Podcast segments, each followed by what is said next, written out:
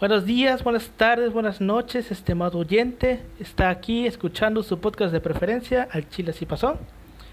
Ya hoy estamos estrenando el tercer episodio de este magnífico podcast. Este, esto lo estamos grabando el día 10 de octubre del 2020.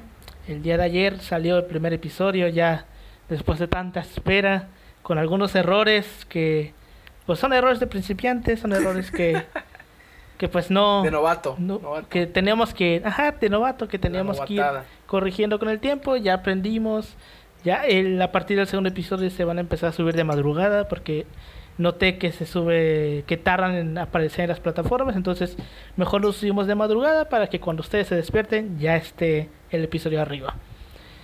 Este como siempre todo todo con el con la idea de traer al espectador lo exacto calidad Calité. Bueno, como siempre, estoy acompañado aquí con mis dos colegas y amigos de licenciatura. Con Ángel, ¿cómo estás, Ángel? ¿Qué onda, compi? Aquí con todo. Por tercera semana consecutiva. Por tercera semana ya. andamos. Qué rápido se fue el tiempo. Sí, güey. Y hoy va a estar muy bueno el episodio, güey. Y con mi amigo y, colega de licenciatura, Yoshitaka López. ¿Cómo estás, Yoshi? Un gusto, ya sabes. Tercera semana consecutiva con huracán. Con huracán y todo, ¿eh? y ya la libramos. Bueno, con huracán y todo. Ah, bueno, ajá, huevo, nosotros. Sí, ellos dos. Yo, yo afortunadamente... Gracias a que la comisión restableció el servicio. Qué bien. Mínimo no tardaron tanto, güey. Yo la verdad, como que tenía la idea. Yo, yo la verdad tenía la idea de que cuando hay huracanes puede pasar una semana sin luz, güey. Bueno, tengo amigos a los que les llegó la luz apenas ayer. Eh, ¿Sabes? A, las, a la CFE como los... Cancún todavía le falta. Es algo de la verdad, yo no sé, porque te lo vuelvo a repetir, yo no he vivido un huracán. Pero pues... Es como el Oxxo. No hay sistema, joven, no hay sistema. Me imagino. Ni siquiera cuando con los temblores de 2017 se llegó a ir la luz aquí, güey. O sea, en varias partes de la ciudad sí se fue, pero aquí no. Por lo menos aquí en mi casa no se fue. Es que lo hacemos pero para bueno. se, se cierra el suministro para evitar tragedias. Sí, me imagino. Pues bueno, ¿les parece si comenzamos? A ver, ¿de qué nos vas a hablar hoy, güey? Adelante, adelante.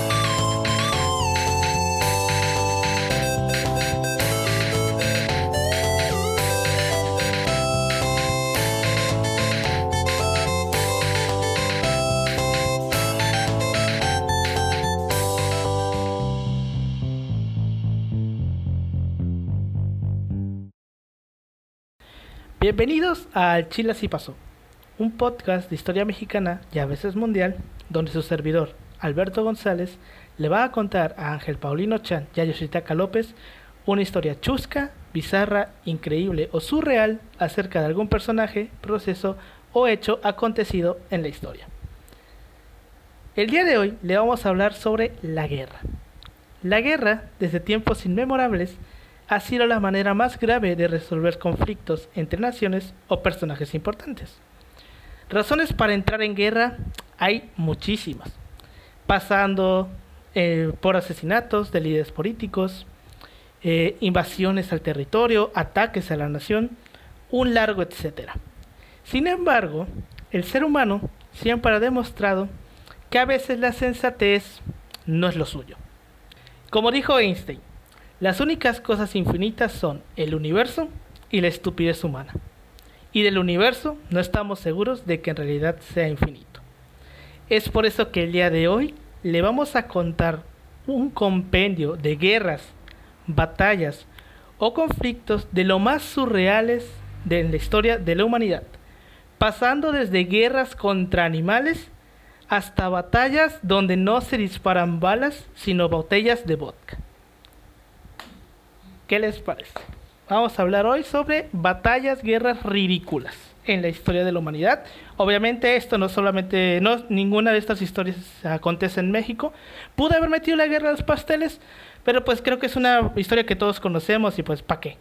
Entonces, preferí tomar... Es una historia de... Es una historia que todos conocemos. todos conocemos la historia de la guerra de los pasteles. Entonces, preferí tomar este historias de otros países y créanme que quedó bien. Bueno. Quiero recalcar que nunca me decepcionas, nunca me decepcionas. Nunca nos decepcionas, Alberto. Siempre traes, traes, siempre traes una cosa muy interesante de discutir. No, ahorita vas a ver una que, ay Dios mío, te juro que me estuve carcajeando ayer en la noche cuando la vi, güey. Para la gente que no lo sabe, em, Alberto nunca nos dice de qué va a ser el tema, o sea, está muy cabrón. Exacto, ellos no saben. Porque sí nos, nos sacamos luego sorpresas muy cabronas como esta. Ellos nos no saben de, nos, mandan, nos, mandan, nos mandan en el grupo así este mensaje, dice, el tema va a estar chingón. Y ah, va a estar con madre, pensando, el tema estamos, va a estar con madre. Sí, estamos pensando en qué va a ser. Y así estamos, así estamos. Bueno, vamos a comenzar. Vamos a comenzar este capítulo con la batalla de Zapolino, o mejor conocida como la Guerra del Cubo. Esta guerra se llevó a cabo en 1325 en Italia. Esta batalla se originó en la ciudad de Modena y su frontera con Bolonia. Modena y Bolonia desde mucho tiempo atrás ya se traían ganas de agarrarse a vergazos. Estas dos ciudades eran rivales porque desde los tiempos del, desde los tiempos del Sacro Imperio Romano, porque una ciudad que era Bolonia, apoyaba al Papa. Porque ya sabemos que el Sacro Imperio Romano no, no se dejaba influenciar por las decisiones del Papa. Entonces los de Bolonia apoyaban al Papa. Y los de Modena apoyaban al emperador del Sacro Imperio Romano. Entonces, estas dos maneras de creer se chocaban y generaban conflictos. Entonces, en 1325, unos soldados de Modena quienes posiblemente estaban borrachos y aburridos, iban caminando entre la frontera, entre las dos ciudades, porque son como cuatro kilómetros entre una ciudad y otra, iban caminando por ahí y se metieron a sus, eh, se metieron a la ciudad porque así porque sí, ¿no? Iban borrachos hasta el culo. Entonces, uno le dijo a otro, culo, si no vas a la plaza y te robas la cubeta del pozo. Y otro dijo, y el otro dijo, va, jalo. Y fue, se metió discretamente a la ciudad y se robó el cubo de la, del cubo, la cubeta del pozo de la, de la plaza principal. Entonces, los boloñeses, los de Bolonia, se emperraron, no se tomaron el incidente a la ligera, porque no aguantaron la humillación de que unos enemigos hayan entrado por sus huevos a la ciudad y que sin deberla ni temerla hayan robado la cubeta. Entonces, las autoridades de Morena le exigieron a las de Bolonia la devolución de la cubeta y que se disculparan públicamente por el robo de la cubeta. Obviamente, los de Morena se cagaron de risa y dijeron, no te voy a devolver la cubeta, o sea, es una cubeta, ¿no?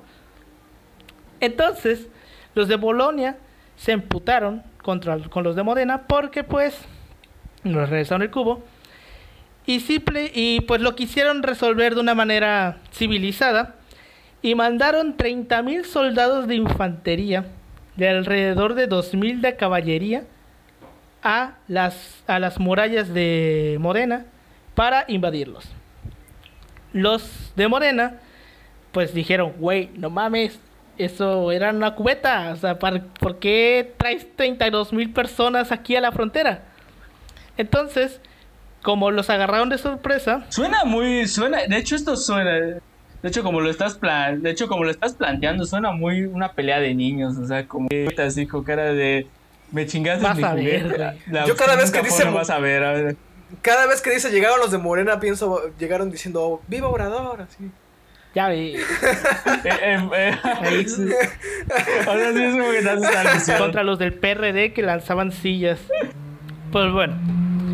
Este. Los de Moden, los de Morena se cagaron porque no tuvieron tiempo. No sabían que venían los, de Bolonia hacia ellos. Y solamente lograron juntar 7000 soldados. 5000 de infantería y 2.000 de caballería. Desafortunadamente para los de Bolonia, a pesar de que superaban por número a las fuerzas de Modena, los de Modena les pusieron una putiza. 7000 soldados se chingaron 32. Es como, es como esta. Bueno, esta. Y todo esto por una cubeta, o sea, fue por. una cubeta. Esto sería así como esta apología. Bueno, una apología. este, este estás chiquito, pero te puedes putear a alguien. No sé. Esa cara de. nunca te lo vas a esperar, deja no te lo vas a esperar. No, deja de, más allá de eso, güey. Estás viendo de que. ¿Sabes cuánto? ¿Sabes cuánto cuesta movilizar tanta gente? Sí, cuesta. Son, bueno, hablamos de cuando. O sea, movilizar tanta gente no es barato. O sea, no es de o sea, gratis. Cuando movilizas tropas, necesitas recursos a fuerzas. O sea, eso de, de, toda la historia, todos lo sabemos. Por eso es difícil. En la, En, la en la Primera Guerra Mundial estaba mucho la tesis de que prácticamente eh, los imperios lo que hacían era llevar a la guerra a personas, o sea, que no tenían nada que ver con, con lo que los gobernantes o con lo que los monarcas querían, o sea, a final de cuentas eran peleas entre puro monarca que no tenía nada que ver con la gente. Bueno, y aquí te das cuenta de eso. Bueno, o sea, esto ¿Cuántos? ¿Te, personas por, por, por, una puta cubeta, güey. No, 7 mil fueron los de Modena y 32 mil los de Bolonia, güey. O sea, por ejemplo, si como, como lo pones así, Paulino, o sea, como lo pones, Paulino, ¿te acuerdas de cuando eh, veíamos la guerra de, de los siete años de España? Y Francia, estamos hablando de que gastaron un montón de dinero para perder. Y es así como que estas apologías, estas ideas. y esto fue lo que pasó aquí, pero espérate, no he terminado, no he terminado. Ah, sí, sí, sí, sí, sí, sí, Alberto, sí es cierto. entonces se agarran a madrazos y los de mm, Bolonia, Modena, perdón, se amadran a los de Bolonia. Y eso hace que los de Bolonia tengan que regresar corriendo hacia Bolonia. Y en el camino de regreso se fueron, este, fueron matando más más soldados de Bolonia. Y una vez que ya los tenían acorralados, los de Bolonia se les ocurrió meterse otra vez a la ciudad que estaba amurallada. Y los de Modena se quedaron afuera de las puertas. Entonces, básicamente sitiaron la ciudad. No podía salir ni entrar a, a Bolonia porque los de Modena la sitiaron. Y estuvieron varios días, inclusive hasta se pusieron a hacer como una especie de olimpiadas en la puerta esperando a ver qué hacían los de adentro. Entonces, eh, al final se dice que murieron alrededor de 2.000 ¿Cuántas personas. murieron? 2.000. 2.000 personas. 2.000 personas, casi todas del lado de. ¿Cómo le dices a la familia? ¿Sabes qué? Y... Murió, murió, tu, murió tu esposo, murió tu hijo. Por esta, por esta Peleándose por una cubeta. ¿Por qué, somos, ¿por qué somos así, güey? ¿Por qué somos así? O sea, yo, yo, yo a veces me pregunto, ¿por, ¿por qué el ser humano hace estas, hace estas cosas? imagínate Imagínate, o sea, que eso sí sentido, fin de cuentas, ¿eh? Y, todo, y te cuentas a tus nietos este, esta historia de que digan, abuelo, ¿y por qué peleaste en una guerra? Ah, fue por una cubeta. Fue por una cubeta. Suena, o sea, suena raro, pero o sea, así sería. No, no, no, no, no, no, no, no. Cubeta, no. Le, le, le, muestras la, la herida, le, le, muestras la herida de, de la lanza o de, de lo que sea, ¿no? Por una hijo, esta, esta herida de guerra, no sé, me, me la, la hice peleando, peleando por una cubeta. No, pero es una cubeta grande. a meter tu choro, Ya le empiezas a inventar, ¿no? Porque, pues, qué vergüenza. Sí, para, que, se, vea más heroico. bueno, increíblemente, esta batalla que fue cuanto menos estúpida, no hizo que las hostilidades entre las dos ciudades cesaran. Ah, Esto se alargó hasta el final del conflicto entre la Iglesia y el Sacro Imperio Romano. Y ahora viene la pregunta que seguramente todos están haciendo. ¿Qué pasó con la cubeta?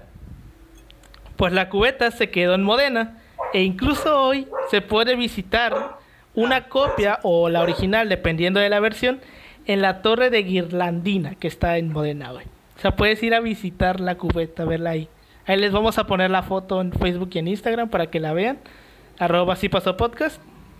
Oye, pero habrá gente que se tome de pues sí, esa cosa. Seguramente, o sea, nunca, hay mucha gente en este mundo, ¿no? Que cierres Pauline. Podría pasar La siguiente, esta ya termina, aquí termina la historia de la guerra de la cubeta. La siguiente no es una, no es una historia completa como tal. Es más una leyenda en torno al final de una guerra. Porque aquí lo estúpido, lo ridículo no es la guerra en sí, sino la manera en la que quisieron resolverla. Y yo, sinceramente, antes de, de decírselos, yo considero que esto es una clase magistral de diplomacia, güey. Vas a escuchar qué chulada de anécdota. Esta fue la que hizo que me estuviera riendo muy fuerte ayer. Va. En 1425, en pleno renacimiento italiano, las repúblicas de Florencia y Genova decidieron poner fin a la guerra que libraban con una curiosa competición. Según cuenta la leyenda, se decidió que el bando vencedor sería aquel cuyo jefe de las tropas tuviera el pene más largo. Sin embargo, según la tradición... Una competencia de virilidad, por así decirlo. Según la tradición, el pensador florentino Poggio Bracciolirini afirmó que los vencedores serían los genoveses. Cuando los de Florencia le preguntaron por qué, afirmó, su miembro viril posee tal longitud que llega a cubrir entonces enormes distancias. ¿Cómo se explica sino que cuando pasan años a cientos de millas de su hogar, encuentran a su retorno que son padres de varias criaturas? Los genoveses ofendidos reanudaron hostilidades. Ah, mira. Es que, güey, yo no me lo imagino de que están los dos generales, güey, y se vamos a firmar la paz. Sobre, se la sacan y la dejan caer sobre la mesa.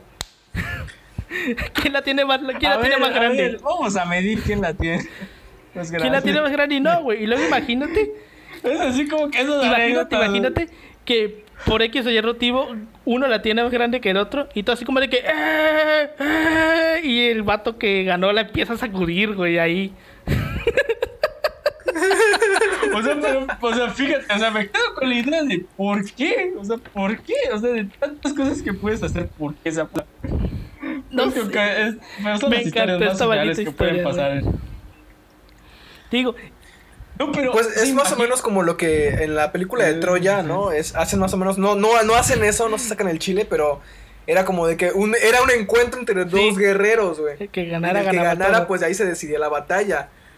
Pero pues como siempre el, ser humano evoluciona. Güey, es que esto es una clase, es una clase magistral de diplomacia.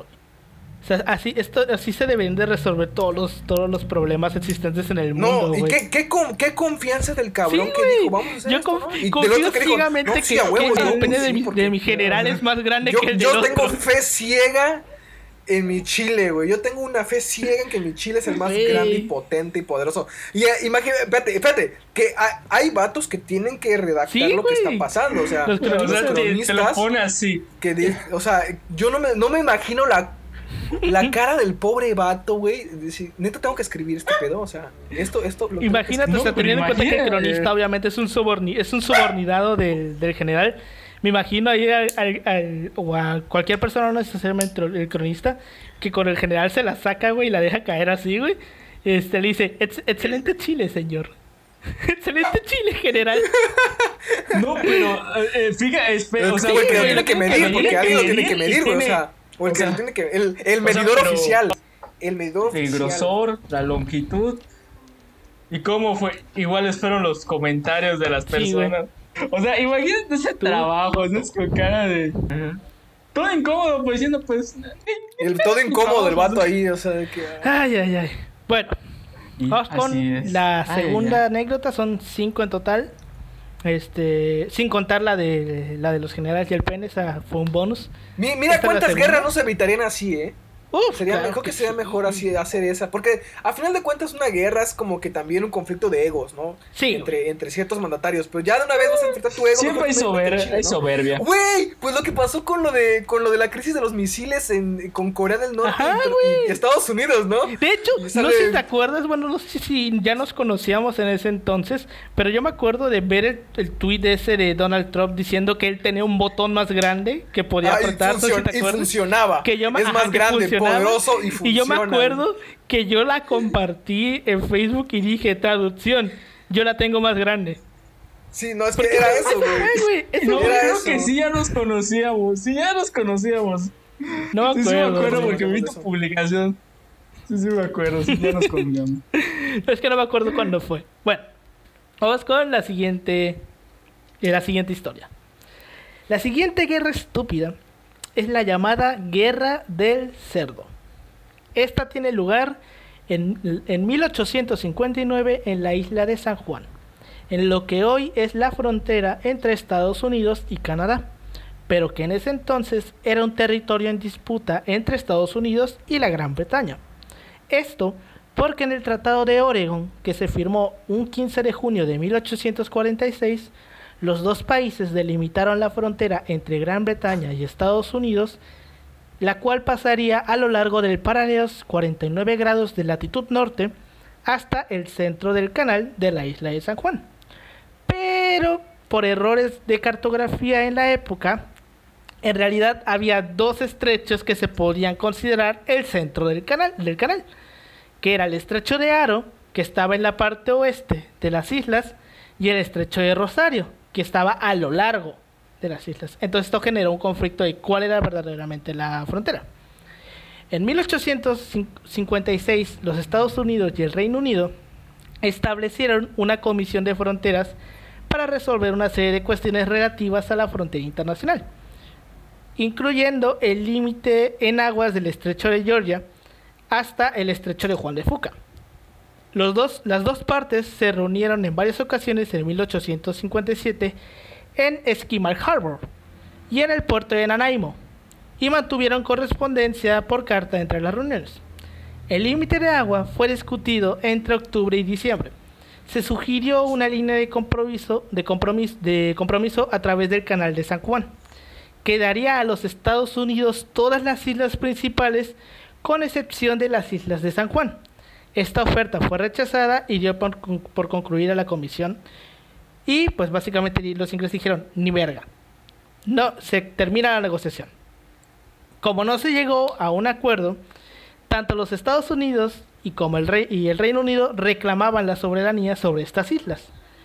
Durante este periodo de disputa, la compañía de la Bahía de Hudson, que era parte del Reino Unido, estableció operaciones en la isla de San Juan y convirtió la isla en un rancho de ovejas. Mientras tanto, los estadounidenses respondieron con entre 25 y 29 colonos que se establecieron a mediados de 1859. La isla de San Juan era importante no porque fuese mm, muy grande, sino porque era un punto estratégico militar, como todas las malditas disputas territoriales, eh, tiene una, una importancia militar más que territorial. Los británicos se establecieron en la parte norte de la isla y los eh, estadounidenses en la parte sur. El 15 de junio de 1859, Lyman Cutler, un granjero americano que se había trasladado a esa isla, reclamando derechos para vivir allí bajo la ley de donación de reclamación de tierras, encontró un gran cerdo negro metiendo, metiendo el hocico en la tierra de sus plantaciones. No era la primera vez que este granjero se había encontrado dicho cerdo comiéndose sus tubérculos. Cutler se enfadó tanto que apuntó y disparó contra el cerdo matándolo. Casualidades de la vida, resultó que el cerdo era propiedad de un granjero irlandés, Charles Griffin, que estaba contratado por la con la compañía de la bahía de Hudson, que era el que dirigía el rancho de las ovejas que establecieron. Estos dos granjeros se conocían y habían vivido en paz hasta que sucedió este incidente. Cutler le ofreció 10 dólares a Griffin para compensar el cerdo, pero Griffin dijo que en él, que ni madres, y pidió 100 dólares. Cutler evidentemente se negó a pagar, ya que él decía que él no tenía por qué pagar por un cerdo que se estaba comiendo sus papas. Pero Griffin le respondió, es tarea tuya mantener tus papas lejos de mi cerdo. Así valiéndole madres. Entonces, los británicos amenazaron con detener a Cutler, quien rápidamente junto con otros colonos reclamaron protección militar. El general de brigada William Horney, al mando del departamento de Oregon, envió 66 soldados al, al mando del capitán George Pickett a la isla de San Juan, con órdenes de impedir el desembarco de los británicos. Pero preocupados por la posibilidad de que una, población de ocupantes estadounidenses comenzase a establecerse en la isla, los británicos enviaron tres buques de guerra bajo el mando del capitán Geoffrey, Geoffrey Hornby para hacer frente a los americanos. Se hizo famoso el desafío de Pickett al decir que sería un nuevo Bunker Hill y pasó a estar en el centro de la atención eh, nacional. La escalada de tensiones continuó. El 10 de agosto de 1859, 461 estadounidenses con 14 cañones al mando del coronel Silas Casey se oponían a cinco buques de guerra británicos que montaban 70 cañones y transportaban 2.140 hombres.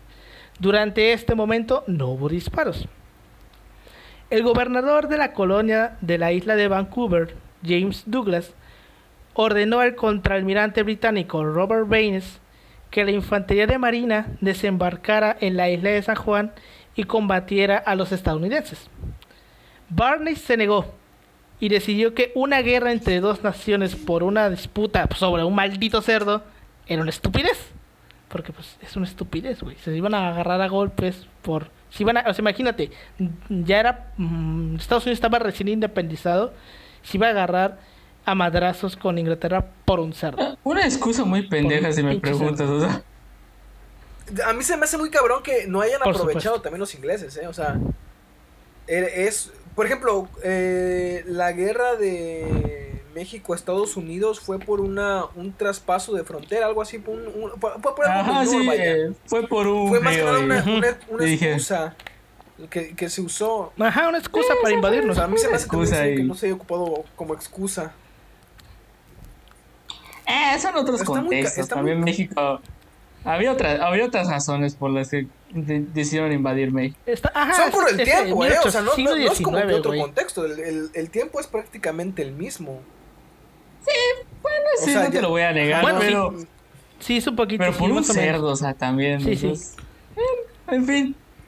Pues siempre pasan estas cosas, hay que aprovechar, aprovecha ciertas situaciones para... Igual los, los tremendos huevos del vato que se lleva a sus, a sus 400 vatos, no, pues ni pedo, te lo hacemos frente a los buques, ¿no? O sea, nos los quitamos de encima.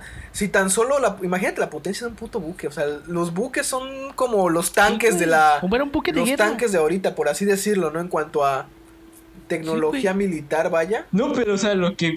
O sea, eh, no sé, o sea, pero por ejemplo, o sea, de aquí de la neta, más interesante es lo que le dice el dueño del, cerdo al, al, vato, el vato que lo mató, y le, y le dice, pues es tu deber, cerdo, no sé cómo, ¿qué huevos tienes para, para, para decirle, deber que, para decirle que, no... Es tu deber proteger tus papas para que mi cerdo no se coma, no se las coma. ¿Qué huevos tienes? O sea, es, como...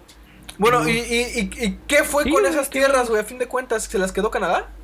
Ahorita vas a ver. Ahorita vas a ver. Los comandantes locales de ambos bandos habían dado esencialmente las mismas órdenes, defenderse, pero que bajo ningún concepto debían dar el primer tiro.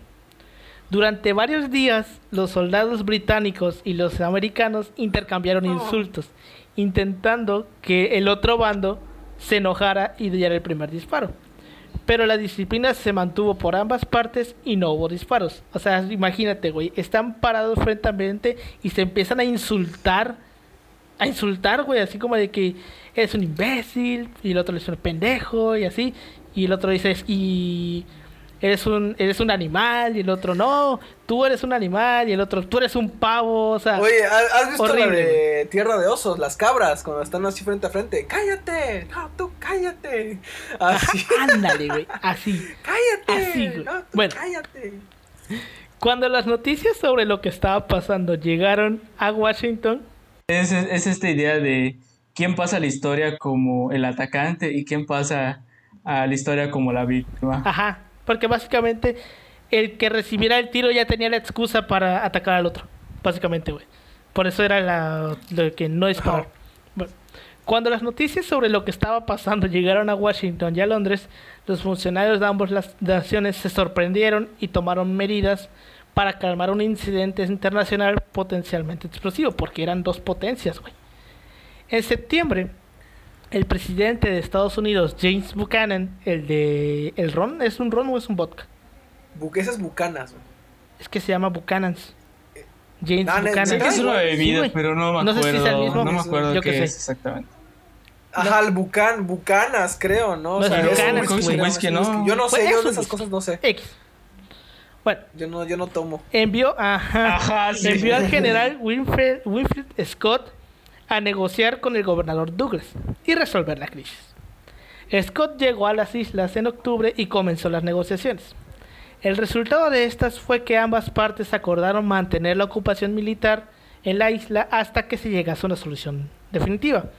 Al final, este conflicto duró unos cómodos 12 años, hasta que en 1871 el Reino Unido y Estados Unidos firmaron el Tratado eh, de Washington, donde acordaron que la decisión sobre la soberanía de la isla se sometería a arbitraje internacional, donde el Kaiser Guillermo I de Alemania, de Alemania fue el árbitro. Finalmente, el 21 de octubre de 1872, la comisión se pronunció a favor de los Estados Unidos, dándole la razón a la parte norteamericana de que la frontera pasara a través del estrecho de Aro y quedarse con las islas que ellos querían y por, lo, y por lo tanto la posición estratégica. Y hasta el día de hoy, las islas de San Juan siguen perteneciendo a Estados Unidos. Oye, oye, a ver, a ver. ¿En, en qué año fue esto? 1859 empezó y, te, y se resolvió hasta 1871. También no, no entiendo los... O sea, ponte a ver esto. Siendo tan lista esa gente, güey, ponte los ingleses, pues por algo tuvieron tanto predominio a nivel mundial en esas épocas.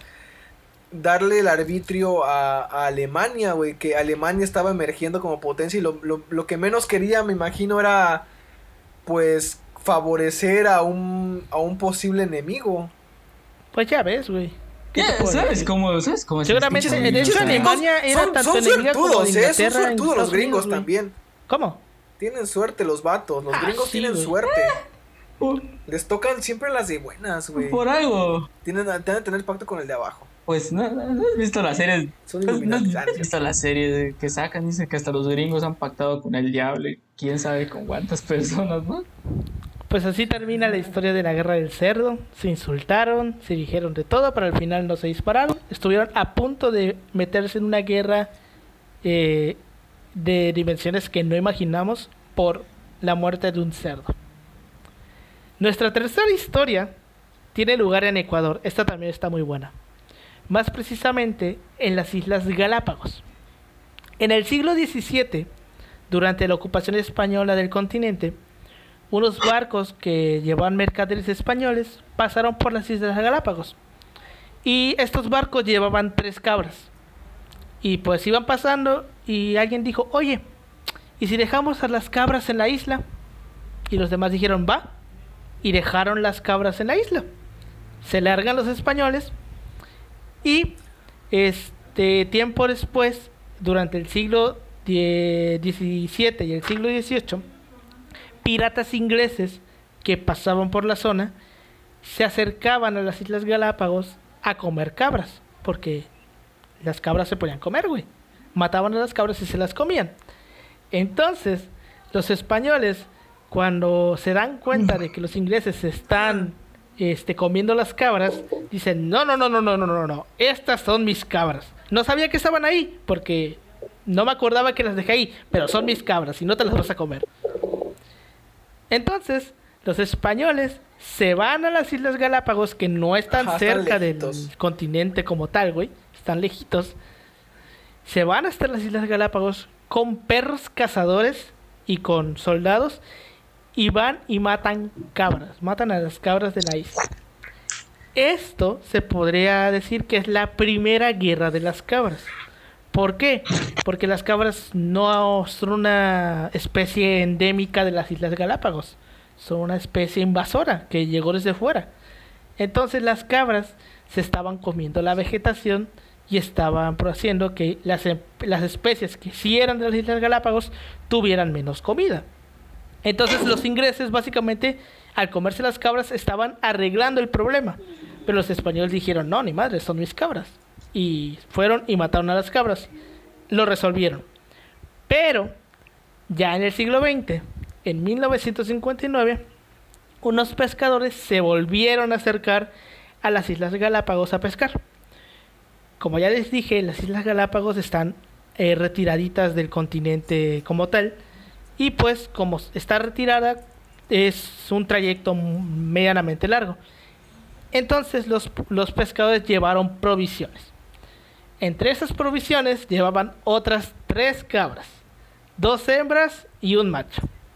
Quizá porque la, la, pesca les fue bien o como una inversión para el futuro, por si volvían por esos lares y necesitaban comida, dejaron otra vez las tres cabras en la isla y se volvieron a ir. Aquí vamos de nuevo.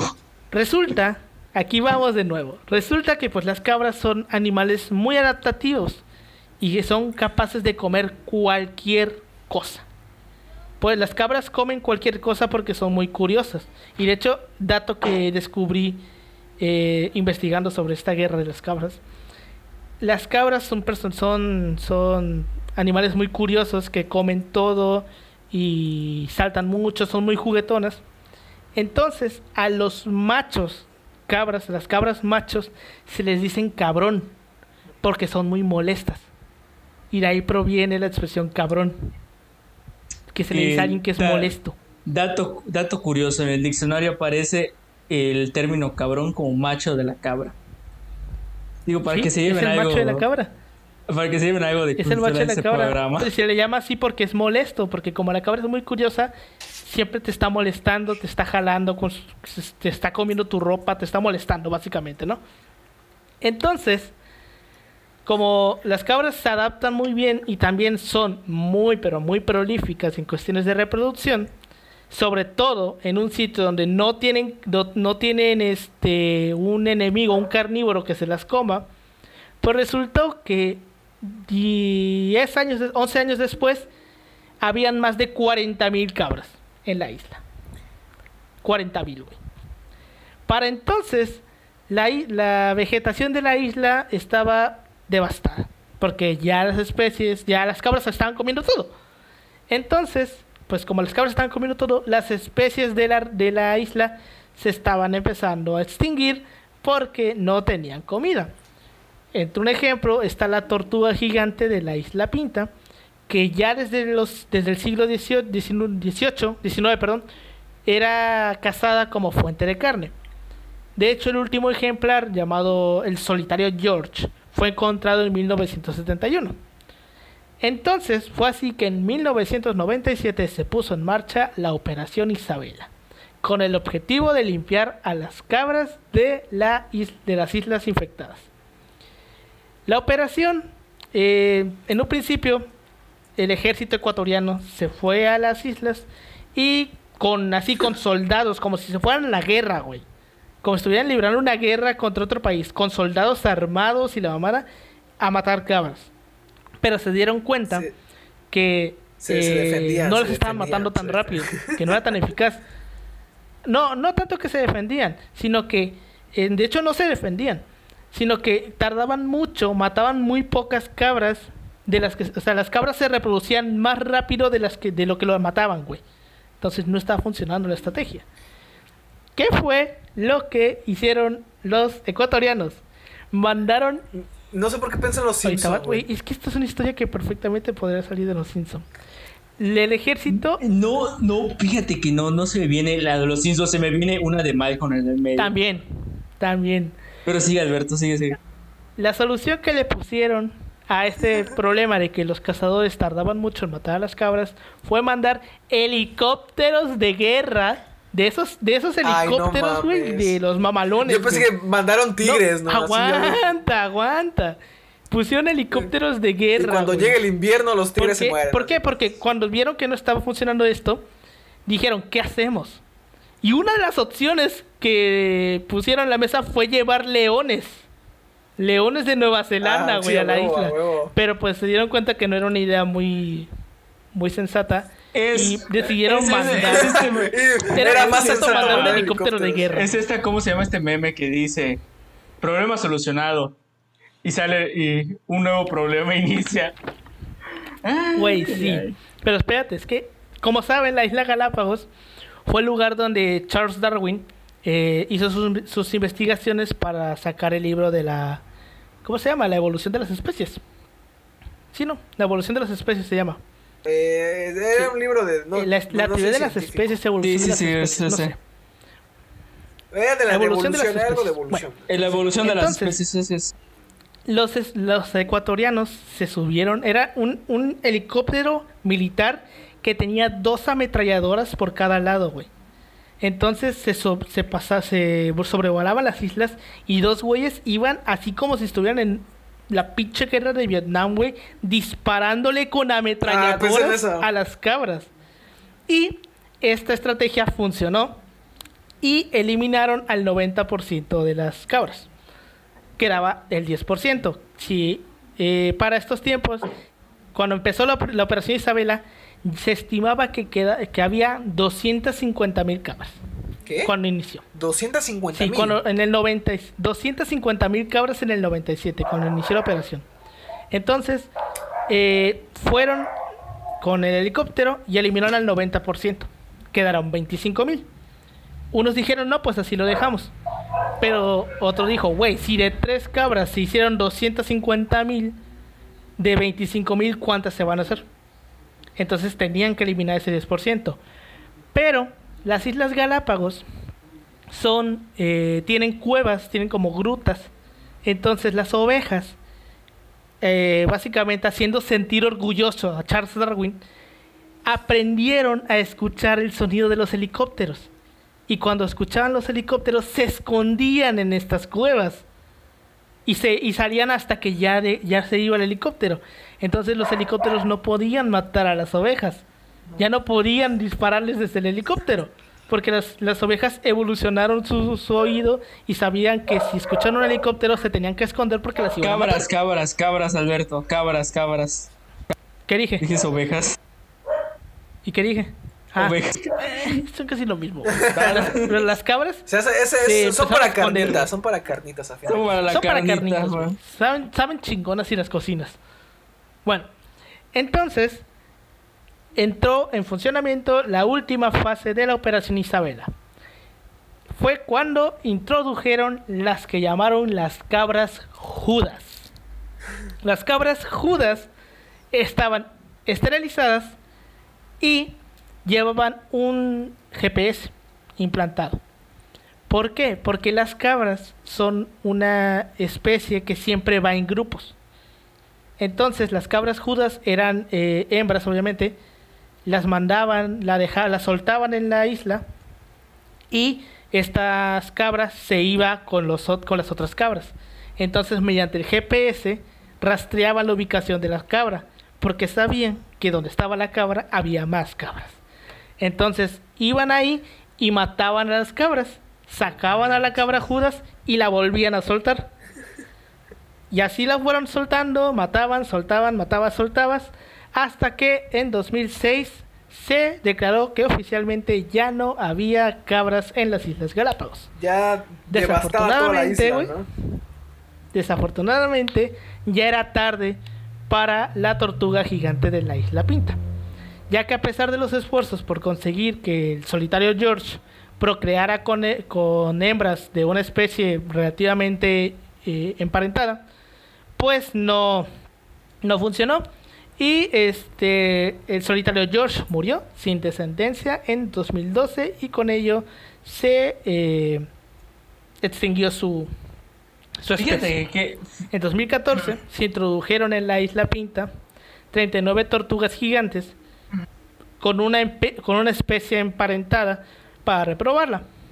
Algunos guardabosques del archipiélago tenían que vigilar a las cabras porque no porque haya sobrevivientes, sino porque de vez en cuando hay pescadores que vuelven a llevar cabras a las Islas Galápagos. ¿Por qué, güey? porque aquí ya no hay problema. ¿Por qué? Porque las llevaban por si se quedaban sin comida, güey. Es como que vamos a dejarlas aquí. y aquí se van a quedar, güey. Y si necesitamos comida, venimos y las matamos. Entonces tuvieron que llevar eh, gente especializada a las islas para vigilar que, que pescadores no metieran más cabras a la Tanto isla. desmadre por unas Porque si no la seguían, seguían metiendo cabras en la isla, güey. Es que fíjate, por ejemplo, la, la, la gente que tiene ranchos o que cría animales, güey, si tiene cabras, por ejemplo, es muy cuidadosa de que no se suelten porque, como dice Alberto, destruyen, destruyen todo, o sea, los cultivos, el pasto, el pasto sobre todo. Es una especie que hay que tener mucho cuidado. De, todo. Sí, güey, totalmente. Bastante. Entonces, es muy probable que hasta el día de hoy las cabras judas estén trabajando todavía, manteniendo en mejores condiciones ecológicas un archipiélago excepcional. Obviamente esta estrategia de eliminación de cabras fue pues criticada por organizaciones. Sí, por PETA, PETA, dilo, dilo, PETA. Por PETA seguramente, güey. ¿Ya existía PETA en ese tiempo? vale. ¿Ya existía PETA? Sí, o sea, realmente el artículo donde extraje este esta situación no especificaba. No, solamente pues decía que había sido un polémica, güey. Pero probablemente si existía PETA seguramente dijo algo, güey. Sí, sí, sí. Muy seguramente dijo algo. Y pues a veces la única manera de salvar la naturaleza es matando animales. Este podcast no aprueba. No aprueba, la matanza de animales. El maltrato animal o la violencia animal. De ninguna forma. No solo es una anécdota más dentro de este repertorio de Sean responsables. Y nunca lleven cabras a una archiviera. donde no viven cabras. Donde no hay cabras originales ahí. Es que te digo. No agarran animales, no agarran animales cuando salgan luego. Porque es, mucho, es mucho de gente pendeja, ah, es cierto. De, de, la gente que luego va a X lugar, güey. Ay, mira una, una ramita, güey. Pasa un chingo cuando vienen a Cancún, güey. A Cancún es las mujeres. Ay, mira una tortuga, un cangrejito y se lo llevan, güey. O sea, tú no sabes si ese cangrejito se te suelta. Pues no, no. Esta tortuguita se te suelta y creas un desastre ecológico donde vives, güey. Ya ves, ah, güey. Pues ¿no has, ¿no has, visto las anécdotas de que los turistas le toman foto a los cocodrilos o a algún tiburón y se los terminan devorando. Ah, sí, eso es, que el, el, ser humano. Es, reales. El ser humano es tonto. No, güey. Aquí, y es que así como. así como esta historia de las cabras, hay varios ejemplos de batallas de, animal, de humanos contra animales. Por ejemplo, en, Australia, creo, ¿no? Hay, hay una historia de la guerra de los emur, que son como un pájaro que igual está muy chida, la podremos dejar para un segundo volumen de este tipo de episodios, que está muy buena. Y aparte, actualmente, este, en estos momentos, se vive igual una situación similar en Argentina, en una parte de Argentina que se llama Tierra del Fuego, que está al sur, al sur, ya casi pegado a la Antártida. ¿Por qué? Porque a algunos inteligentes se les ocurrió llevar castores desde, desde Canadá, llevaron castores a la Tierra del Fuego. Y los castores se reprodujeron como conejos, güey. Y están destruyendo todo el ecosistema porque los castores, este, pues ya saben que trabajan madera, ¿no? Y pues el ecosistema es madera. Entonces, si tú ves una foto de la Tierra del Fuego ahorita, es como árboles partidos a la mitad porque los castores están destruyendo los árboles para poder hacer sus madrigueras.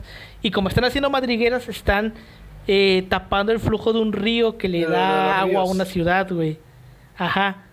Entonces está Dicho, ahorita, que, ahorita que mencionas y no saben qué hacer. Ahorita que mencionas eso, me acuerdo del episodio de Los Simpsons, el de cuando Barba a Australia casualmente y deja la rana y destruye todos los cultivos de Australia. Y, cuando se están yendo en el helicóptero, y llega está el koala amarrado en el, en el, en el, es como que esta es esta Exactamente así, güey. Si no, si la, si la especie no es de ahí, no hagas no la lleven, no la lleven. No lo empeores, y te digo, no este, no saben qué hacer y ya han tratado como que decir, bueno, vamos a incitar a la gente a que se coma a los castores, porque hay lugares donde los castores se comen. Hay, hay platillos de castores. Entonces, este, el gobierno argentino lo que quiso hacer, lo que quiere hacer es e introducir a la gastronomía argentina platillos que tengan que ver con castores, güey. Para que la gente los case, güey, se los coma y pueda Solo que lo cuezan bien, porque no vayamos a provocar otra pandemia. Oye, o como la. Ay, no, sí es cierto, que lo cuezan bien, que lo cuezan. ¿Cuezan o Que lo cuezan bien, pues. Cuezan. O sea, porque. o sea, podemos provocar otra pandemia por un murciélago, pero o, por la, o por la piel, ¿no? La piel se ocupaba. Ah, también la piel, la piel se ocupaba mucho. Sí, se ocupaba en el mercado de piel. Es que ahorita el pedo, pues, el pedo ahorita es que el, el, el, problema en el que te. A huevo, el problema en el que te vas a meter por, eh, por andar eh, fomentando la caza de animales que, para empezar, no son como que típicos de la gastronomía, ¿no? Y luego se lo quiere hacer por la piel, el pedo en el que te metes por generar eh, comercio con piel de animales. A pesar de que es un animal que está generando pues impacto ecológico fuerte. Pues bastante grave, ¿no? Bastante fuerte. Bueno, vamos a continuar con la cuarta historia. La cuarta historia es una historia que mucha gente conoce. Es una de las historias ridículas de guerras más famosas. Yo personalmente no la conocía hasta el año pasado que nuestro compa Bolillo, saludos a Bolillo, me, lo, me la contó en un de regreso a la facultad en la combi y yo me estaba cagando de risa. La historia es la batalla de Caranbeses. Carencebes, perdón, Carencebes. La batalla de Carencebes es un incidente que habría tenido lugar durante la guerra austro-turca. No se sabe con exactitud qué día fue, unos dicen que fue el 17 de septiembre, otros dicen que fue el 21, pero se sabe que uno de esos dos días de septiembre de 1788. Básicamente lo que pasó fue que entre diferentes unidades del ejército austriaco creyeron estar luchando contra tropas del Imperio Otomano. Pero en realidad se estaban Sí, ahorita vas a ver por qué. En realidad se estaban matando entre ellos. No se sabe con exactitud cuántas fueron las bajas totales. Algunos dicen que fueron entre 500, otros dicen que fueron 1200. No se sabe. Entonces, según el relato de A.J. Grosshoffinger, que lo escribió 59 años después del incidente, dice que el 17 de septiembre de 1788 tenía un año que había estallado la enésima guerra entre los imperios austriacos y otomanos, porque estos güeyes estaban peleando cada rato. Entonces, una parte del ejército austriaco, que se dice que tenía de tamaño 100.000 hombres, se dirigía hacia la ciudad fronteriza de Caranseves, que actualmente está en Rumania, Rumanía para acampar en vísperas de la invasión a esta ciudad. La mayoría de las tropas austriacas la conformaban eh, soldados que eran que estaban sometidos, eran parte de pueblos que habían sometido, italianos, serbios, croatas, húngaros, rumanos y obviamente como eran de diferentes naciones no se entendían bien a veces al momento de hablar porque no todos hablaban el alemán que era la lengua del emperador. Los primeros en llegar fueron eh, una vanguardia de usares, con la misión de explorar y limpiar el territorio de posibles enemigos. Afortunadamente no encontraron ni un solo soldado turco. En su lugar apareció un grupo de gitanos que vendían aguardiente. Así que los soldados les compraron unos cuantos barriles y empezaron a beber mientras llegaban los refuerzos. Un tiempo después llegó un contingente de infantería que solicitó su correspondiente parte de aguardiente. Los usares, que ya estaban hasta el culo de pedos, se negaron a darles eh, aguardiente y construyeron barricadas en torno a los barriles de licor para que no se los llevaran. Entonces se empezaron a pelear, a pelear y alguien soltó un disparo por accidente al aire. Entonces, entre los güeyes que estaban borrachos, se asustaron, salieron corriendo porque pensaron que el disparo lo había hecho un francotirador turco. Entonces, los eh, usares comenzaron a gritar, Turchi, Turchi, que en español viene siendo los turcos, los turcos. Entonces salen corriendo y se hace un desmadre. En un intento por poner orden, los oficiales austriacos entraron al, al desmadre y empezaron a gritar, halt, halt, alto, en español. Pero los soldados creyeron estar escuchando Alá, Alá, el grito de guerra de los otomanos y se hizo un desmadre todavía peor. Esto es como, como los malas copas. Casualidades de la vida. Las copas de la peda, o sea, esto es como que eso es lo que pasa, o sea, un desmadre. Sí, güey. Sí, güey. Y aguanta, todavía no hemos terminado. Entonces coincidió la, coincidencia, la coincidencia de que mientras esto se estaba pasando en el campamento, estaban llegando otro grupo de tropas que vieron que estaban corriendo alrededor del campamento y dijeron, no, güey, los están atacando. Y se pusieron a, a disparar el campamento con, pensando que era el enemigo. Y todavía, al mismo tiempo, otra carga de caballería vio el desmadre desde otro punto y creyeron que eran los turcos. Entonces empezaron a abrir fuego contra los jinetes de la otra caballería que estaba del otro lado. Ya con el desmadre, eh, a más no poder, los soldados se dispersaron, se dispersaron en pequeñas bandas que disparaban a todo lo que se movía. Era, güey, estaban disparando así en círculos porque no sabían ni de dónde venía. Se disparaba a todo lo, que se movía porque creyeron que los turcos estaban por todas partes. Fue así que duró horas el desmadre hasta que en un momento todos dijeron vámonos y salieron corriendo, huyeron del lugar.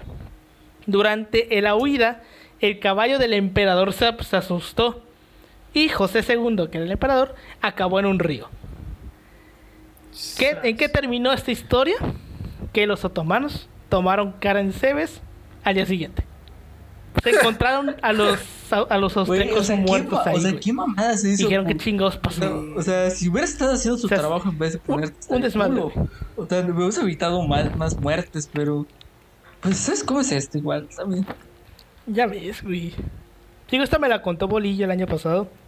La verdad, estuvo. Yo, no la, yo, no ah, yo la, algo había escuchado igual. Este, no, esa, esa, esa, sí me, esa sí me la sabía.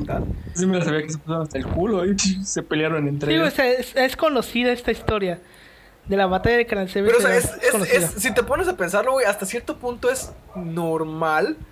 Porque ¿cómo se llama? El ser humano es muy, es muy, es muy pendejo, es muy estúpido. Totalmente. Entonces, eh, tiene como que este, este instinto animal de que algo está pasando y alguien está paranoico. Eh, piensas, bueno, está paranoico por algo, ¿no? Sí. Vamos a hacer lo que él está haciendo. Y, y como son varios, como que él, em, tendemos a pensar en manada. Como lo que pasó con lo del papel higiénico, en lo de la pandemia, güey. Que alguien dijo, alguien dijo, güey, es que el papel higiénico no sé qué. Y en el súper empezó a agarrar un verguero y la gente lo vio. Y dijo, bueno, si está agarrando o sea, sí ser por algo, ¿no? Y empezaron todos a agarrar papel. O sea, es lo mismo aquí, güey. Alguien disparó y dijo, ah, los turcos. Y todos pensaron en manada, güey. Ah, es que sí son los turcos. Yo no vi nada, pero después pregunto. Y, así eh. se arma el desmadre, güey. Sí, güey. Por, por, por, por, alguien que, mira, seguramente fue un cabrón que dijo, güey, si es que sí son los turcos. Porque nunca falta el vato así paranoico en las, en las pedas, güey que dice, no, ahí viene la poli. Y tú piensas, ah, es que sí, ahí viene la poli, güey. Sí, güey. Es el vato así paranoico. Es el vato paranoico. O sea, ¿cuál es, ¿cuál es la anécdota aquí? Es verifica los hechos antes de hacer unas pendejadas. Muy fuerte. Muy fuerte, güey. Muy fuerte. Muy fuerte. Bueno. Nuestra quinta y última historia es una historia un poquito más de like, pero este no menos estúpida. Bueno, más que estúpida es de no creerse que realmente pueda eh, ser un conflicto, pueda considerarse un conflicto. Nuestra quinta y última historia tiene lugar en Groenlandia, en la llamada Guerra del Whisky.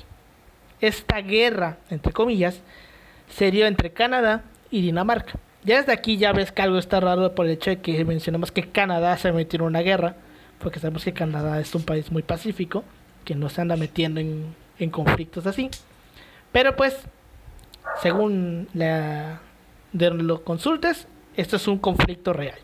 Entonces se dice que esta guerra, bueno, se dio, esta guerra se dio entre Canadá y Dinamarca por el control de la isla de Hans, la cual es un diminuto territorio de apenas 1.3 kilómetros cuadrados que se localiza justamente entre Canadá y Groenlandia.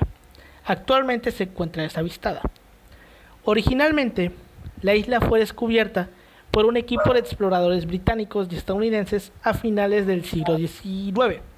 Aunque curiosamente, su nombre proviene de un groenlandés, Hans Herrich, que formaba parte de esta expedición. O sea, era una expedición eh, gringa y británica, pero el que le pone el nombre es un groenlandés, un güey que era de, Groenlandia.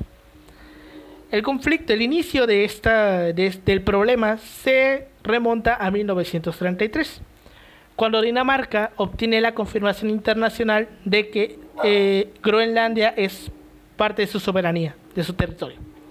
Dinamarca consideró que la isla de Hans era parte de, territorio y la reclamó, Pero Canadá no estuvo de, acuerdo y también la reclamó, porque la diferencia entre la frontera entre Groenlandia y Canadá es un básicamente como un estrecho, güey.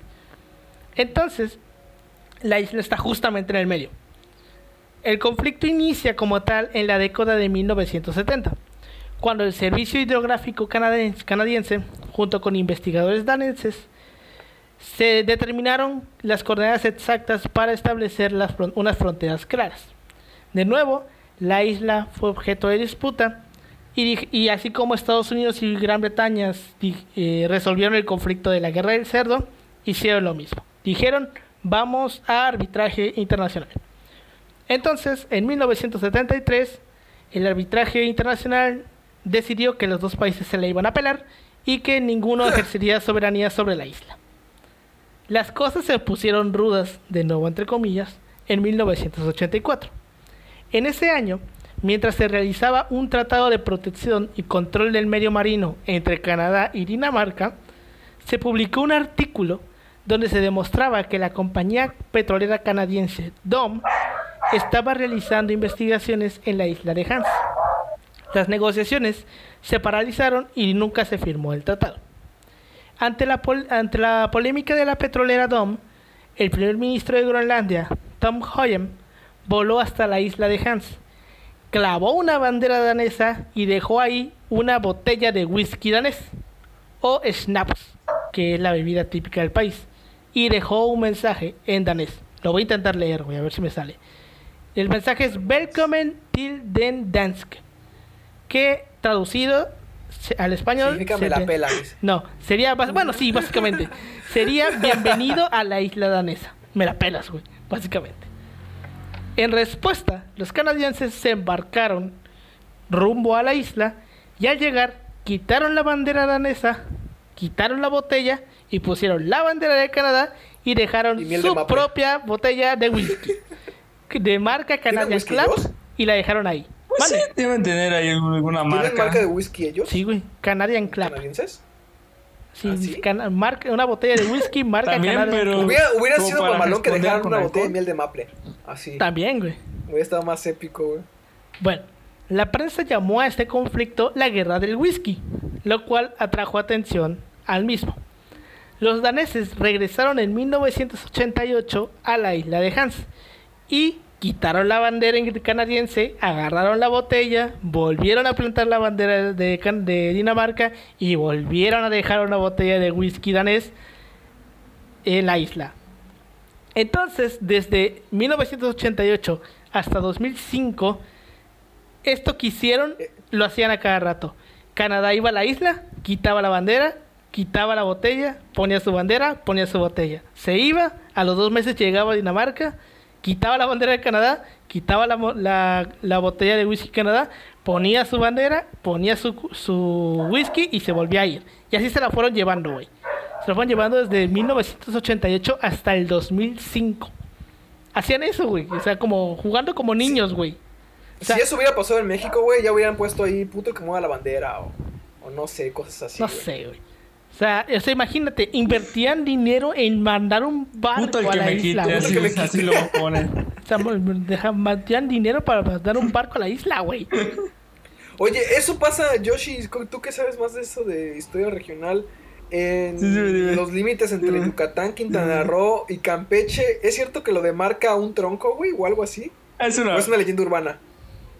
No, es una capilla, es una, ah, es una capilla, es una capilla. Porque alguien me contaba de cuando yo estaba cuando yo estaba en primaria o secundaria, no me acuerdo, había un profesor que nos decía eso, que los conflictos territoriales aquí en la península, en lo que es Yucatán, precisamente Quintana Roo y Campeche, era porque el punto donde se unen lo demarcaba una... Eso me decían, o sea, yo sé que puede que no esté correcto, pero que era un tronco o algo así. Bueno, lo mejor y que lo movían, o sea, la, gente de uno u otro estado lo movía.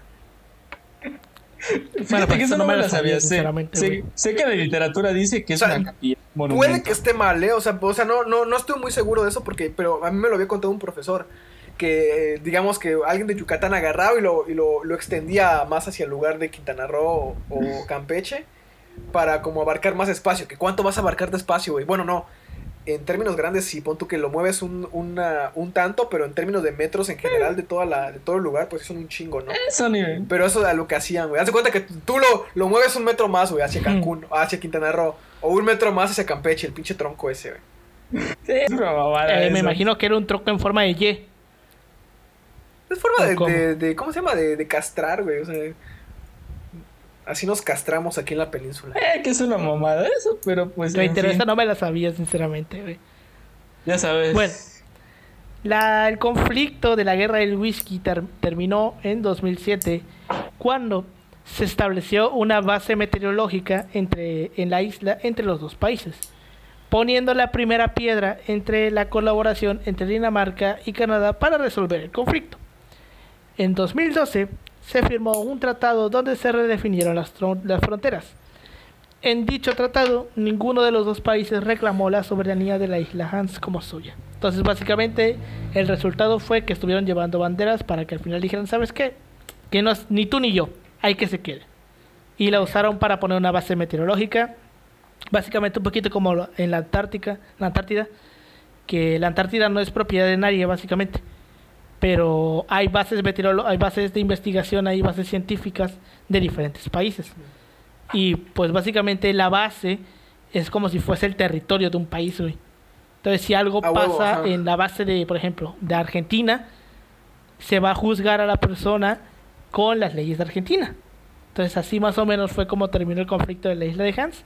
Pusieron una base meteorológica y chingo a su madre, no es de nadie. Y así terminó el Mi conflicto. pregunta es: ¿quién se habrá chingado los whiskies? O sea, y mientras, porque. ¿cuántas pobres banderas? Porque, o sea, se llevaban la bandera y dejaban una botella de whisky. Pues los tiras, me imagino, ¿no? O sea, en la- entre la carrera... O sea, si- siendo nacionalistas lo que haces es pues dices, ah, pues a la verga esto, ¿no? Y lo tiras. Pues sí, güey. No creo que se lo hayan tomado como tal. O quizás sí, no sé. Probablemente se lo Pues, hayan tomado, Alguien- alguien que fuera muy pedote. Pues, en fin, o sea, yo creo que te lo llevas por la anécdota. Alguien que sea historiador ahí. Te lo llevas. dices, Oye, ¿sabes que este whisky era de un conflicto por Exacto, unas por la anécdota. Y lo vendes en Amazon. Básicamente, güey. Pero, ah, bueno, aquí, aquí la verdadera pregunta es saber si en realidad la botella estaba llena. Porque capaz llevaba la botella vacía, güey. Ah, quién sabe, quién sabe. Puede güey? ser. Puede ser que hayan dejado la botella vacía. O pon tú que más que llevarla vacía, la llevaban, la, o sea, desde que se embarcaban la llevaban llena, pero en el camino se la tomaban y la dejaban vacía, güey. Un cachito tal vez. Uno nunca Nunca sabe. sabes, eso sí. Ajá, o tal vez con la, la mitad o menos de la mitad, güey. Y pues bueno, No así es como repasamos estos cinco conflictos que son Muy de- pendejos, muy en- pendejos. en materia son realmente estúpidos. Exacto, muy pendejos, son muy estúpidos. Hay muchísimos más que vi y que se quedaron fuera. Estos que elegí pues fueron los que más me gustaron. Obviamente hubieron más. Está por ejemplo uno que se llama la guerra del fútbol entre Nicaragua, entre Salvador y Honduras. Eh, hay otro, pues igual la guerra de los pasteles puede ser, la guerra de los emur, que de Australia contra los pájaros estos. Este, hay un montón de anécdotas de este tipo. Hay una anécdota, me acuerdo, de la Segunda Guerra Mundial, donde los estadounidenses básicamente hicieron lo mismo que los austriacos. Estaban bo- tan borrachos que se empezaron a, a disparar entre ellos. Y al día de hoy hay un monumento en ese lugar, como, así como conmemorando la estupidez humana. O sea, hicieron un monumento para conmemorar que una vez fueron estúpidos y se dispararon entre ellos, güey. Así de cabrón. Así de bizarro. Así es. Sí, güey. Totalmente. Fíjate, yo no, no- Cuando piensas que a veces tenemos límites para ciertas cosas, como que te digo, nos gusta superarnos. Es como que el ser humano tiene un afán de Por superación. supuesto. En todos los sentidos, Ah, güey. sí, en tenemos todos los como- sentidos. Por supuesto, güey. Y, y no me, me, me he de Sí, imaginar que tenemos, hay... ¿cómo se llama ese termómetro? Ah, no, sí, tenemos como este límite de pendejes y lo superamos. Es como cara de meme de fuera impulso de idiotez, fuera impulso de idiotez. Güey, sí, güey. O sea, me he imaginar yo que deben haber muchas más historias, aparte de las que ya les dije que se quedaron fuera. será trabajo de investigación para otro, para otro volumen. Este va a ser el primer volumen. De hecho, así se va a llamar. Este, Guerra, Guerras y Batallas Ridículas, volumen 1. En el futuro, cuando, quién sabe, se haremos un volumen 2. Porque les digo que hay quedaron historias que. Hay, no hay tela de dónde contar. hay, hay de dónde agarrar, exactamente. Sí. Hay, hay, de hecho, este tipo de, de episodios, de, de compendios, de, de cosas se pueden hacer muy fácilmente porque hay un montón de historias de este tipo sobre cualquier cosa. Eh, por ejemplo, ah, me acuerdo de la historia de un palacio que construyó, construyó Hitler en Alemania, que tenía un, el piso, me parece como que de cuarzo, para que se viera más grande y la persona que estuviera entrando se viera se, tuviera la sensación de que el palacio era más grande de lo que era, güey. Y se sintiera Yo pensé intimidado. Que para... pensé que para traer buenas vibras. No, güey, se sentía intimidado, güey. y me acuerdo de esa historia que la leí igual en un libro sobre la Segunda Guerra Mundial. No me acuerdo cómo se llama el maldito palacio, pero sí me acuerdo que no me acuerdo algo tenía que te daba la sensación de que era más grande de lo que en realidad era para intimidar a la persona que entrara ahí, güey. No me acuerdo qué palacio es, pero está en Alemania. Y pues bueno, comentarios acerca de este capítulo. Paulino. Pues yo me quedo con eso de. Eh, ¿Cuál fue la que más te gustó? De, de, estupidez. Mira, te voy a decir que la, la que más me gustó fue la, la de los austriacos, güey. La, Porque la esta es una joya, güey. Esa y la de. Y la del pene, güey, de los. Sí, de los está muy, muy, muy chido. De los generales que se están midiendo el Los chile. italianos. Esas. Mi top sería gente midiéndose el chile. Y austriacos. Top 3, contra top 3. austriacos, ¿Cuál sería la tercera? Contra Austria. A la madre. Ya de ahí el del cubo, güey. El cubo. El de la guerra del cubo, güey. Bueno, Sí. tú, Yoshi, comentarios y top 3 de, de estas historias que repasamos. Mira, o sea, es como que estos aspectos de que, güey, o sea, estás viendo y no ves, o sea, es una pendejada, güey, pero, o sea, estás tan colérico que, chingue su madre, lo que vaya a pasar. Y bueno, mi top Güey. 3 sería así, ¿cómo se llama? El de las cabras, güey, porque imagino los putos ejemplares diciendo, pelea contra, en el frente contra las cabras, güey, así me imagino el puto. Ajá, güey. Así me lo imagino. Los El generales. Así me imagino. Sería el del Chile, el de los vatos de los generales que se midieron el, chi, el Chile, güey.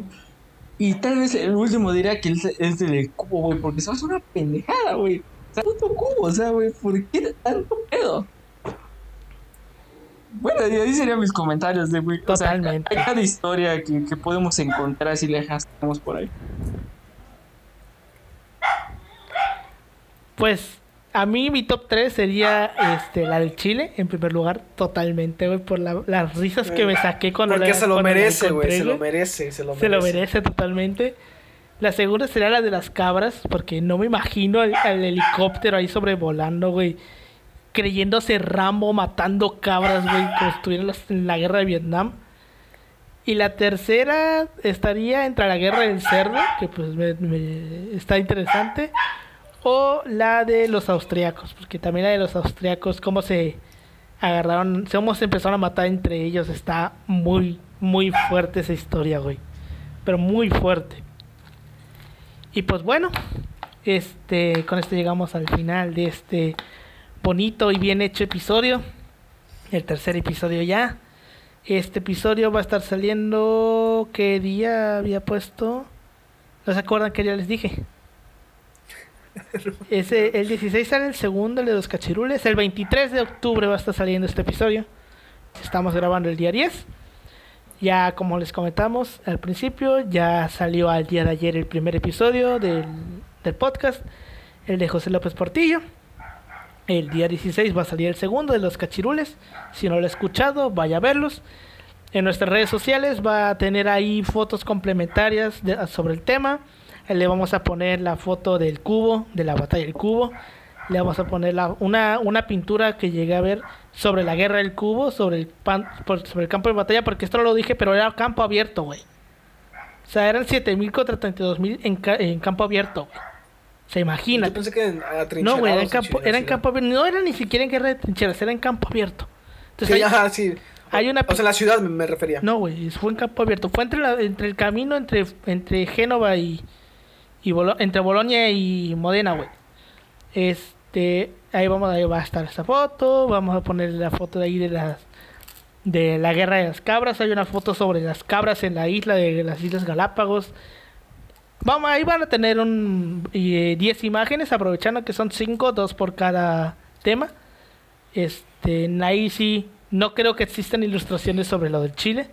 Porque. Ah, lo que te iba a preguntar, güey. O sea, no creo que existan sobre el Chile. ¿no? Como el, como el de Napoleón que está ahí en el. A lo mejor, a lo mejor una. A lo mejor, ¿cómo se llama? Un. Bueno, una gaceta. No, ¿te imaginas como la foto de Napoleón en el caballo, güey? Así. Ajá, güey. Eh, los generales, güey, así midiéndose unos, unos al lado de otro, güey, ahí. A ver quién la tiene más grande. Ya ves, güey. Una, una, una pintura de renacentista de Vamos a ver cómo. Vamos a pues ahí está, este. Ahí les vamos a dejar vamos las a ver fotos. qué pasa. Muchas gracias por habernos escuchado. La siguiente semana va a estar escuchando un episodio que va bien, va a estar bueno. Eh, más de investigación. Ahí este me di la tarea de meterme a, a de buscar en prácticamente lo más recóndito del internet para encontrar eh, lo que estaba buscando, que eran documentos desclasificados. Inclusive eh, me he estado leyendo documentos en inglés que sobre el tema porque eh, los gringos tuvieron que ver sobre el tema y también sacaron sus documentos, tenían sus documentos sobre lo que estaba pasando, entonces me lo estoy leyendo, están en inglés. Mucho daría yo que estuvieran en español, pero pues ni modo. Ahora, los, ahí los voy leyendo poco a poco. Presumido, qué presumido, güey. Ya ves, güey. Practicando inglés, practicando Los invitamos a que nos escuche. Sí, güey. Elemental 2. Ahí los invitamos a que, a que nos escuche la siguiente semana. Y aquí en su podcast de preferencia, Chile sí pasó. Y recuerden, la guerra no es buena, pero sobre todo es muy mala si es por razones estúpidas. Y también recuerden que la mejor manera de resolver los conflictos es ver quién la tiene más grande. Una clase magistral sobre diplomacia la que nos dieron esos militares italianos. Muchas gracias por habernos escuchado. Adiós, nos vemos en la próxima. Adiós, adiós.